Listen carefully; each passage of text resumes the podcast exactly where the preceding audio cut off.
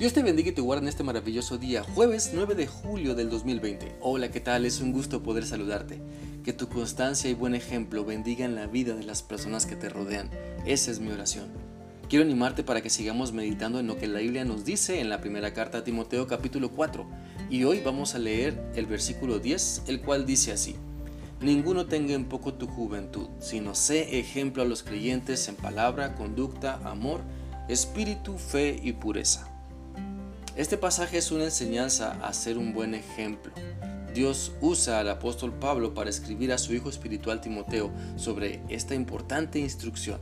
Por eso podemos tomar esta enseñanza para nosotros sobre nuestra necesidad de ser buen ejemplo y no dejar que otros factores nos lleven a ser menospreciados por otras personas u otros cristianos. En el caso de Timoteo, el menosprecio que él podía haber sufrido era por su juventud, pero en caso particular de cada uno de nosotros podemos ser menospreciados por diferentes causas.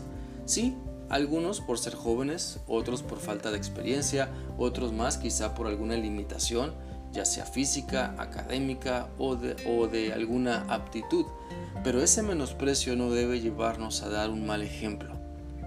Es por eso que la solución que Dios nos da para enfrentar el menosprecio es ser un buen ejemplo. Normalmente, si te ves menospreciado, tus energías menguan, tu ánimo decae, tus ganas se van, porque el desánimo es fuerte y si te dejas dominar por él, te hará mucho daño.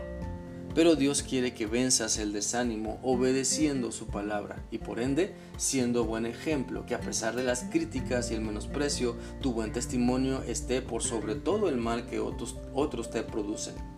Por lo tanto, el antídoto que Dios nos da para el menosprecio incluye primeramente el buen ejemplo en lo que decimos, en las palabras que expresamos. Sabes, ante el menosprecio que nos duele, solemos también devolver mal por mal.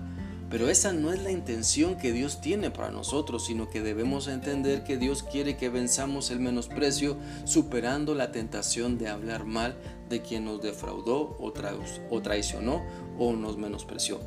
Por eso, si alguien te lastima, bendícelo. Sé ejemplo en buenas palabras y expresa que deseas lo mejor para esa persona. Esto y aún más implica ser buen ejemplo en palabra. Claro que debes permitir que la palabra de Dios esté en tu mente y en tu corazón para que esas bendiciones puedan fluir de manera natural y no devuelvas mal por mal y que nunca te canses de hacer el bien.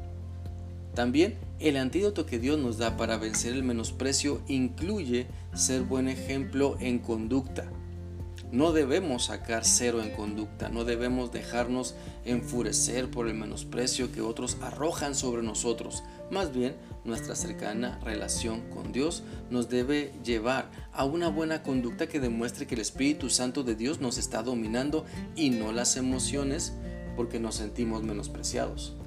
Existen muchos cristianos que a diario hacen su berrinche, su berrinchote, porque las cosas no salen como ellos quieren y al verse menospreciados se molestan, se llenan de ira, avientan blasfemas como un chorro de agua sucia y al parecer, al hacer esto, no están dando el control a Dios, están errando, pues saben hacer lo bueno y no lo hacen y eso es pecado.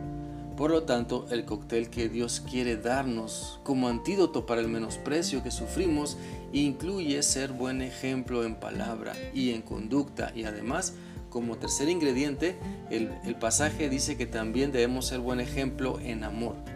Notemos que debemos incluir todos estos elementos juntos. Hay medicamentos, por ejemplo, que nos recetan que deben ir acompañados de otros para que sean efectivos. Pues aquí igual, no dejemos fuera de nuestra vida nada de lo que Dios nos dice, de lo que Dios nos está mostrando como la solución para el menosprecio que sufrimos. Si queremos estar firmes y que el menosprecio de otras personas no nos tumbe, seamos un buen ejemplo del amor de Dios. Si otros te insultan, tú ámalos. Si otros te critican, tú ámalos. Si otros buscan tu mal, tú ámalos. Muestra un amor de hechos y no solo de palabras. Así como Dios nos ha mostrado que nos ama, también así debemos estar comprometidos a demostrar esa clase de amor. un amor incondicional, un amor que todo lo sufre, que no hace nada indebido, que cumple las características descritas en la palabra de Dios en 1 Corintios 13. Así que es importante ponernos a pensar en qué tanto o en qué tan poco de esto estoy, eh, de lo que Dios me dice más bien, estoy poniendo en práctica. ¿Cuál es mi actitud cuando me veo o cuando me siento menospreciado? ¿Buscamos la solución que Dios nos da o nos dejamos dominar por los deseos pecaminosos de nuestra carne cuando nos menosprecian? Quiero animarte entonces para que busquemos a Dios, para vivir en su voluntad y no solo para que nos conceda deseos. Mira, acércate a Dios para adorarlo y no solo para pedirle, pues de esa manera, viviendo en su voluntad, podrás sobreponerte al menosprecio que otros ejercen sobre ti. El día de mañana continuaremos analizando este pasaje para ver otros tres aspectos que incluyen el antídoto que Dios nos da para el menosprecio. Mientras tanto, te animo a que sigas reflexionando en la palabra de Dios para que puedas vivir y asimilar de correcta manera lo que Él te ha mostrado hoy. Que sigas teniendo un bendecido día. Dios te guarde. Hasta mañana.